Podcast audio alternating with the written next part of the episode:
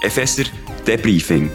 Der GFC-Podcast über das, was wir verstanden haben und das, was wir gerne möchten verstehen.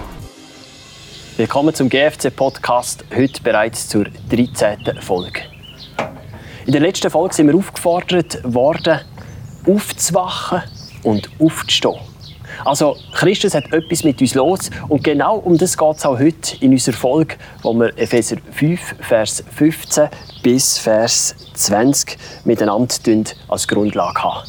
Ich lese das doch schnell vor, du? Okay, da mach das. Kontext. So seht nun sorgfältig darauf, wie ihr euer Leben führt, nicht als Unweise, sondern als Weise. Und kauft die Zeit aus, denn es ist böse Zeit. Darum werdet nicht unverständig, sondern versteht, was der Wille des Herrn ist, und sauft euch nicht voll Wein, woraus ein unordentliches Wesen folgt, sondern lasst euch vom Geist erfüllen.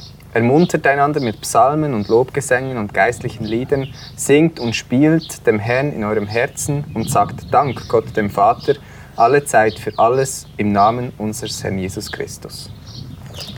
Du hast im Vers 15 auf das Wort sorgfältig gelesen. Wir sollen sorgfältig auf das Acht haben. Was bedeutet für dich ein Sorg sorgfältig sein?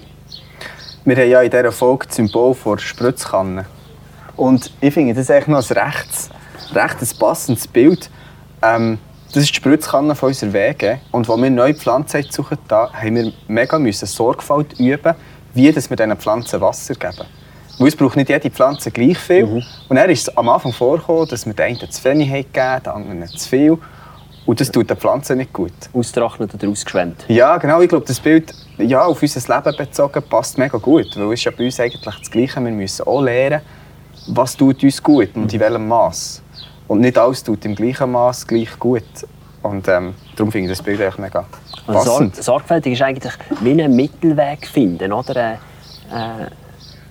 äh, zwischen Ausschwemmen und Austrocknen. Ja. Ähm, und da haben wir ja auch Gegensätze in unserem Text stehen. Also wenn wir im Vers 15 aufgefordert werden, sorgfältig darauf zu schauen, dass wir nicht als unweise uns verhalten, im Vers äh, 17 nicht unverständig, also dumm.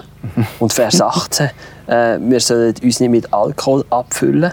Das sind jetzt so die eine Sache, die wir nicht machen sollen. Und spannend finde ich an der Bibel immer, wenn sie nachher sagt, über was wir sollen machen sollen. Mhm. Und das ist jetzt spannend. Sie sagen, es heisst ja, der Gegensatz von unweis, wir sollen uns weislich verhalten, wir sollen uns verständig verhalten und uns füllen lassen mit dem Heiligen Geist, ja. heisst es da.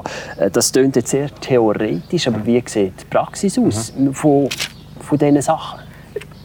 Ja, das, wie du sagst, theoretisch oder wie so geistlich, als wäre es nur geistlich. Ich glaube, eben, es sind, es sind eigentlich ganz, ganz praktische Sachen, mhm. wo man das Prinzip sieht.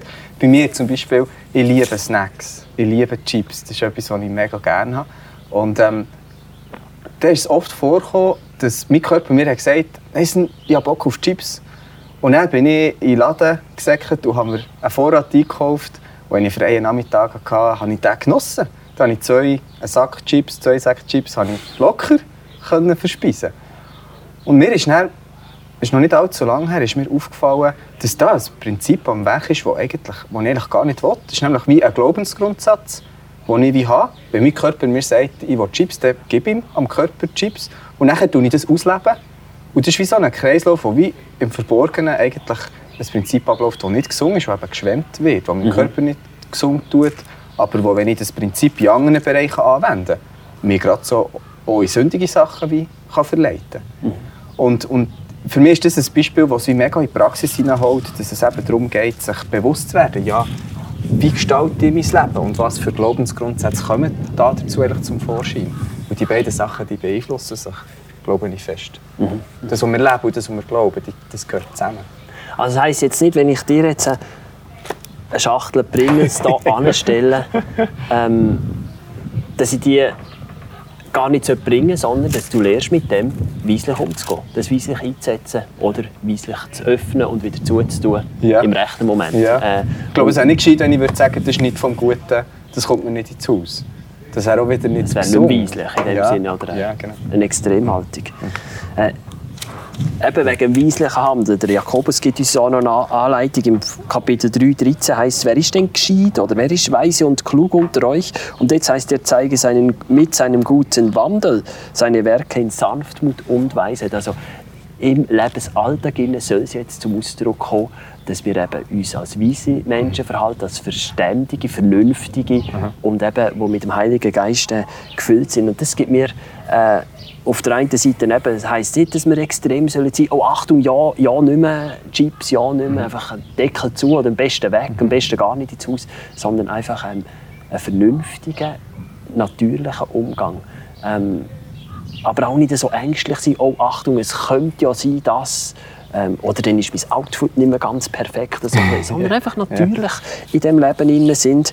Ähm, und das ist ja halt spannend. Ich glaube, dieser Natürlichkeit will uns ja Gott auch helfen. Darum hat er uns seinen Geist gegeben, sein Ebenbild will er uns umgestalten mhm. wieder. Mhm. Oder wie es der Paulus sagt, wir sollen lernen, liebevoll miteinander umzugehen. Wir sollen äh, miteinander aber auch äh, wir sollen auch kräftigen Umgang haben, mhm. also nicht so ein bisschen wischi und auch mhm. taktvoll.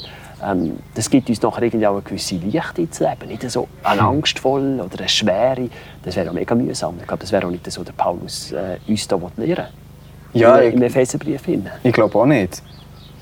Und eben das, was beide so sagst, das Lichte und auch, dass, es, ähm, dass wir wie in unsere wahre Bestimmung hineinkommen. Ich finde, das kommt so schön zum Ausdruck bei dieser letzten Passage, dass wir einander ermuntern mit Psalmen und Lobgesängen und Lieder singen und Gott danken ja, wenn ich an Musik denke, Musik ist eigentlich ein mega schönes Bild. Auch. Das ist ein Wohlklang, irgendwie etwas, was gut tut. Gell? Ja, und ich muss mir aber Mühe geben, dass ich, ich als Musiker muss mir Mühe geben, Sorgfältig äh, spielen. Ja, dass ich den Takt breche und den Ton breche. Aber in dem Sinne ist es nicht etwas Schweres, sondern wenn es eben diesen Wohlklang gibt, das ist etwas, was mir Seele mega gut tut, ja. was meinen Mitmusikanten mega gut tut und denen, die zuhören. Und ist etwas Schönes. Ja.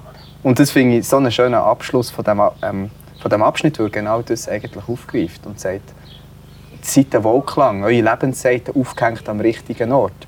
Gibt es gibt einen Klang, der, der euch gut tut und den Menschen um euch herum. Ja. Und das ist das Ziel. Und mega befreiend. Mega, ja, ja.